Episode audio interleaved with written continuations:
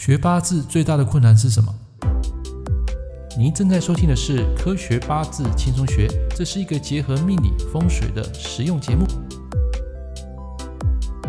嗨，各位朋友、各位同学，大家早安啊！今天是小年夜啊，欢迎收听《科学八字》最新一期。来，那么今天的主题啊，最主要是要跟大家谈说，在学习的八字道路上，你碰到最大的困难是什么？那么在前几天啊，在我的社团有提问这样的一个问题。那也很高兴啊，有很多网友跟学生啊啊在下面留言回复啊。那么其中第一个问题就是啊，老师说怎么样就怎么样啊，这是什么意思呢？就是说可能他跟一个老师学啊，然后老师说就是这样的原理，就是照我的规则来做啊，其他你不要去听啊。换句话说啊，就是比较权威的意思啊，或者是说有一种老师他会留一手啊，他会不想把他知道的东西啊真正告诉你。啊，其实这样是不太好的啊。像我在教学生啊，我是会全盘整个把这些规则啦、这些五行的八字的一些整个内容啊，整个全数教给学生啊，我是不会尝试的。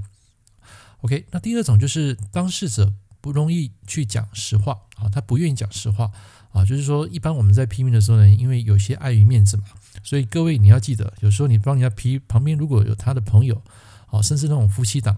啊，你不要讲得太直啊！比如说，你跟他讲说外面有桃花，他打死都不会承认的啊！所以有时候你点到就可以了，点到痛点就可以了啊，不需要整个去讲出一些情况。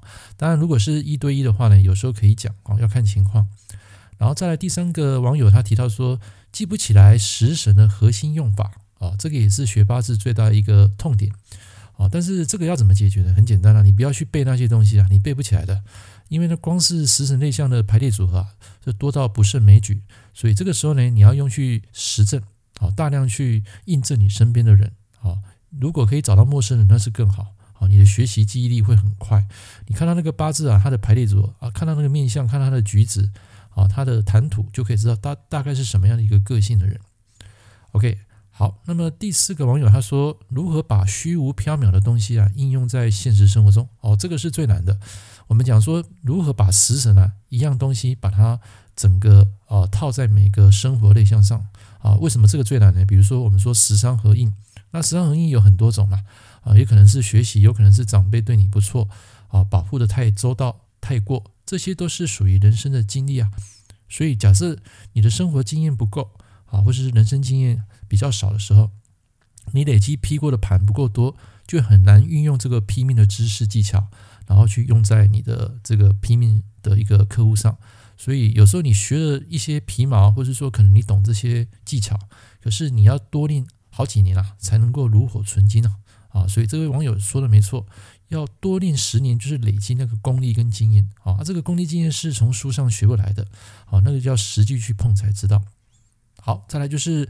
呃，有网友提到说捉错用神啊，来，这个很简单嘛，用神就跟我们现在新冠病病毒的这个变种病毒一样嘛，很难让人家捉摸不定啊，因为那个用神啊，随时都在变的，所以你不要看你八字的本命用神啊，啊，用火就一辈子用火，那我跟你讲，有时候你碰到火年啊，你会死得很看的，怎么死都不知道。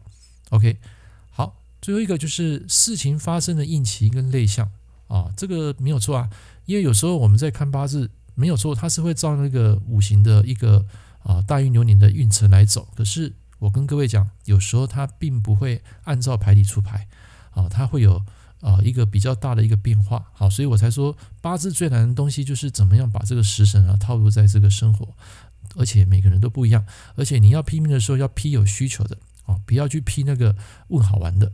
啊，那些问好玩的人呢、啊，基本上你永远批不对，批不对的。就算你批对，他也不会相相信，因为当下他的运势啊，他是比较好的。OK，好，所以今天、啊，第一个部分啊，在这个小年夜啊，跟大家分享，你常常在这个学八字的路上碰到最快的困难是什么啊？以上我列出来就是啊，网友跟同学所啊问我的一些问题，还有他留言的部分。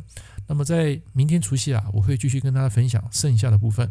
那也非常谢谢你今天的收听，如果喜欢，帮我帮我按个赞，我们下回见，拜拜。感谢您收听《科学八字轻松学》，我是郑老师。如果你喜欢我的节目，欢迎订阅我的频道。我们下一堂课见喽，拜拜。